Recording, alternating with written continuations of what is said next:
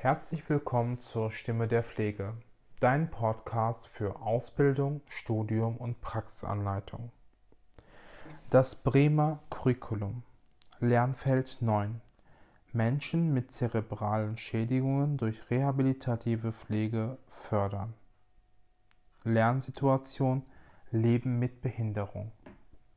Thema Grundlegende Begriffe und Modelle von Krankheit und Behinderung. Vielleicht haben Sie auf einer Arbeitsunfähigkeitsbescheinigung oder in einem medizinischen Gutachten berichten schon mal die Zahlenkombination wie J11.0 oder 024.0 gelesen. Habt ihr euch schon mal gefragt, was das bedeutet? Diese sind Ziffern, die in der internationalen Klassifikation der Diagnosenliste, kurz ICD-10, aufgelistet sind. Diese Buchstaben-Ziffern-Kombination kodiert eine ärztliche Diagnose anhand eines weltweit anerkannten Klassifikationssystems für medizinische Diagnosen. Der Titel dieses Klassifikationssystems lautet Internationale statistische Klassifikation der Krankheiten und verwandter Gesundheitsprobleme. Die ICD dient dazu, Krankheiten weltweit einheitlich zu definieren. Sie wird von der Weltgesundheitsorganisation der WHO herausgegeben. Diese ICD-Klassifikationen sind jedoch lediglich ein Hilfsmittel für die Ärzteschaft. Für die Pflege orientieren und bedienen wir uns ausschließlich an den NANDA-Klassifikationen, den sogenannten Pflegediagnosen. Weiterhin zur ICD-10. Der ICD-10 gliedert sich in 22 Krankheitskapiteln, also Hauptkategorien auf. Die ICD wird dafür kritisiert, dass dort Erkrankungen nur über die jeweilige Symptomatik und die damit verbundene Diagnose definiert werden. Das kann natürlich bei bestimmten Diagnosen oder bei bestimmten Beobachtungen von Symptomen auch zu einer Fehldiagnose führen. Das ist die besondere Kritik dabei. Dies beschreibt eher eine medizinische Sichtweise, die hier auf jeden Fall betrachtet werden muss. Von der medizinischen Sichtweise wird immer mehr weggegangen zu einer biopsychosozialen Sichtweise. Doch was ist das? Das biopsychosoziale Behinderungsmodell des, des internationalen Klassifikation der Funktionsfähigkeit, Behinderung und Gesundheit, kurz ICF genannt. Das ICF-Modell hat im Zentrum die Aktivität. Die Aktivität ist letztendlich von drei Faktoren, die extern miteinander verbunden sind, gekoppelt. Zur Aktivität stehen die Körperfunktionen und Strukturen sowie die Partizipation, also die Teilhabe, in einer direkten wechselseitigen Verbindung. Das Gesundheitsproblem, die Krankheit oder die Störung hat aber lediglich nur eine Verbindung zur Aktivität, weder zur Körperfunktion und Strukturen noch zur Partizipation. Die einzelnen externen Faktoren, die sich unmittelbar mit der Aktivität beschäftigen, sind die Körperfunktion und Strukturen des Menschen sowie die Partizipation, also die Teilhabe. Ein weiterer Agonist, der die Aktivitäten mit unterstützt, neben dem Gesundheitsproblem, sind die Umweltfaktoren, und die personenbezogenen Faktoren, also die Biografie des Menschen.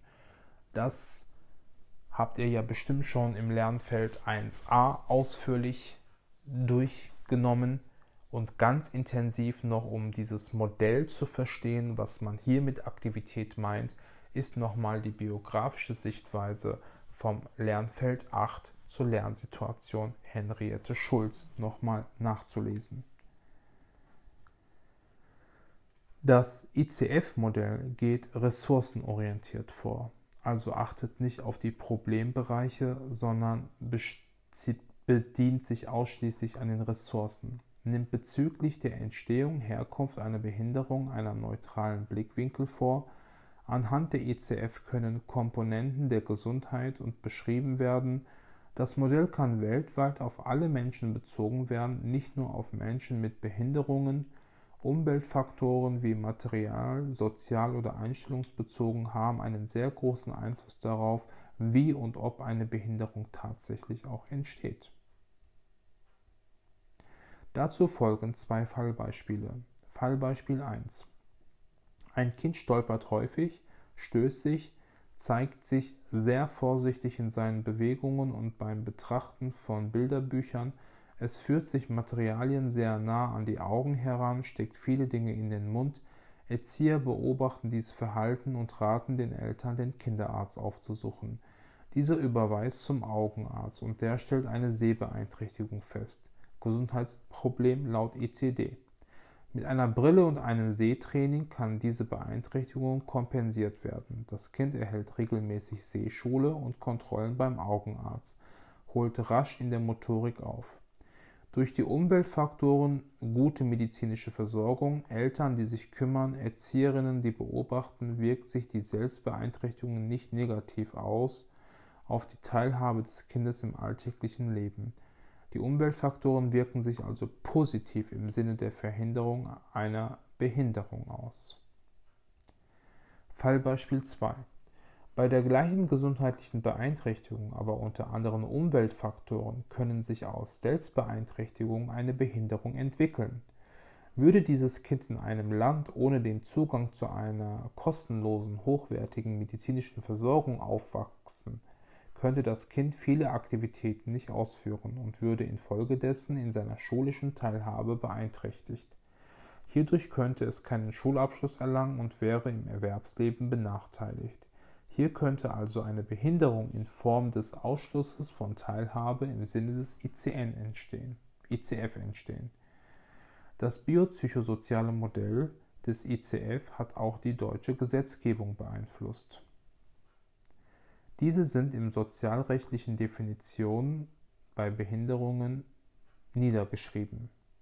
Die Definition Menschen mit Behinderung nach SGB IX Menschen mit Behinderung sind Menschen, die körperliche, seelische, geistige und Sinnesbeeinträchtigung haben, die sie in Wechselwirkung mit einstellungs- und umweltbedingten Barrieren an der gleichberechtigten Teilhabe an der Gesellschaft mit hoher Wahrscheinlichkeit länger als sechs Monate hindern können.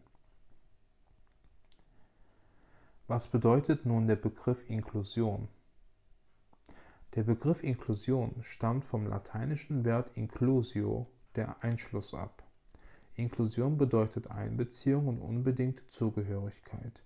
Inklusion geht von einer grundsätzlich heterogenen Gesellschaftsstruktur aus. Inklusion ist als ein sozialpolitischer Begriff zu sehen und zielt auf gesamtgesellschaftliche Fragen der Chancengleichheit, der Gleichwertigkeit, der Teilhabe sowie des Umgangs der Heterogenität aus. Und was ist Heterogenität? Heterogenität bedeutet Vielfältigkeit, Verschiedenheit aller Menschen. Und zu diesen Inhalten folgen in diesem Podcast weitere Kommentare zu interessanten Texten rund um das Thema Leben mit Behinderung. Danke, dass du zugehört hast. Die Stimme der Pflege, dein Podcast für Ausbildung, Studium und Praxisanleitung.